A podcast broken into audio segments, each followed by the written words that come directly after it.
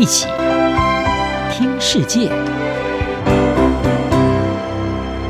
欢迎来到一起听世界，请听一下中央广播电台的国际专题报道。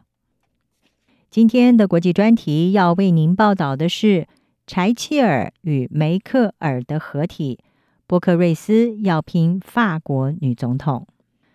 法国总统大选将会在二零二二年四月份登场，而第一轮投票预定在四月十号举行。如果第一轮投票没有任何候选人获得超过百分之五十的选票，那么得票率领先的两位候选人将会参加四月二十四号的第二轮决选。现任总统马克宏广泛的预料会角逐他第二个任期。而且一般认为，中间派的马克宏可能会和极右派民族阵线的领袖马林·雷鹏进入第二轮的决选，重演二零一七年的戏码。而且呢，可能会再度的击败雷鹏。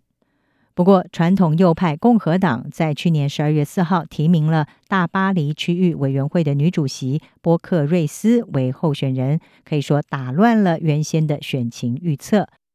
根据民调机构 ELABE，还有法国公众意见机构与菲杜奇，他们在十二月所公布的民调，波克瑞斯的支持度都飙升。ELABE 的调查更是首次的显示，如果现在就投票，波克瑞斯将会以百分之五十二击败现任总统马克宏的百分之四十八，而这也是首次有民调显示，四十三岁的马克宏会在总统大选当中落败。同时，也凸显出了五十四岁的波克瑞斯已经对同为女性的马林·雷朋构成严重的威胁。对于跟执政已经魁违九年的共和党来说，这可以说是相当振奋的消息。他们可以一边的从马克宏那里找回中间偏右的选民，一边又从极右派领袖马林·雷朋来吸引温和右派的支持者。波克瑞斯他的政治生涯从加入前总统希哈克的团队开始，他担任过总统顾问，同时呢，在沙科吉总统任内担任过高等教育部长、预算部长，也经历过学生抗议运动和主权债务危机。波克瑞斯倾向把自己描述为是三分之一的柴切尔夫人以及三分之二的梅克尔。他很欣赏柴切尔夫人的勇敢和雷厉风行。但是呢，希望他的领导能力能够像梅克尔，善于取得共识，而且呢，让德国更富裕、更强盛、更团结。波克瑞斯的亲密盟友是巴黎西北方上塞纳省的参议员卡鲁奇，就表示，波克瑞斯因为在一千两百万人口的大巴黎区有治理的经验，显示出他可以让人放心。卡鲁奇并且说，波克瑞斯极为争强好胜，当他有了目标，就会全力以赴。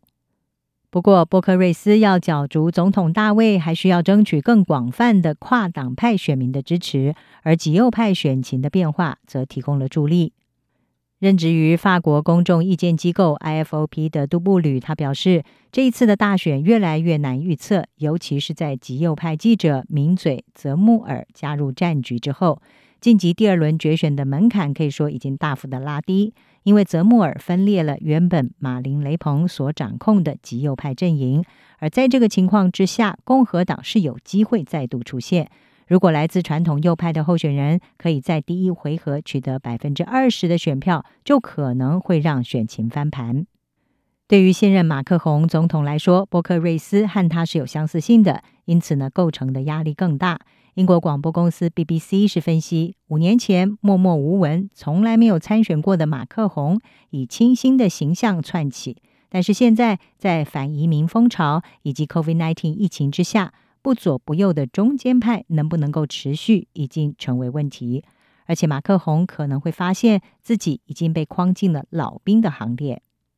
IFOP 的杜布吕表示，马克宏担心原本被看好的前劳工部长贝特洪会成为候选人，但是呢，面对波克瑞斯，他抽到的是一张更危险的牌，而且危险的是，波克瑞斯可能比马克宏还要马克宏。法新社也分析说，波克瑞斯成为共和党的候选人，对马克宏是最为不利的一个版本。杜布吕是指出，马克宏是五年前的新人，而这一次波克瑞斯可能是以新形态的候选人现身，因为她是位女性。杜布吕是表示，不像极右派的马林·雷朋，波克瑞斯被视为是会赢得大选的可靠候选人，因此这象征着某种新鲜感，也就是我们要翻新法国的政治格局。法国东部拉包里市的共和党市长卢夫里耶，他是指出，波克瑞斯获得提名，象征了法国传统右翼共和党内部出现变化，而且是出现了现代作风。BBC 说，渴望见到女性领导人的情况曾经出现在英国和德国，现在也出现在了法国。波克瑞斯将会炸毁玻璃天花板。法国大选四月要进行，选情当然还有可能会变化。而主张反同婚、反移民、强调家庭价值的波克瑞斯，要如何的应对党内因为移民问题而壮大的右倾势力，同时又要和极右派保持距离？并且在第一回合就击败极右派的泽穆尔和马林·雷鹏，这可能是他要面临的首要挑战。以上专题由编译黄启林撰稿，海清清播报。谢谢您的收听。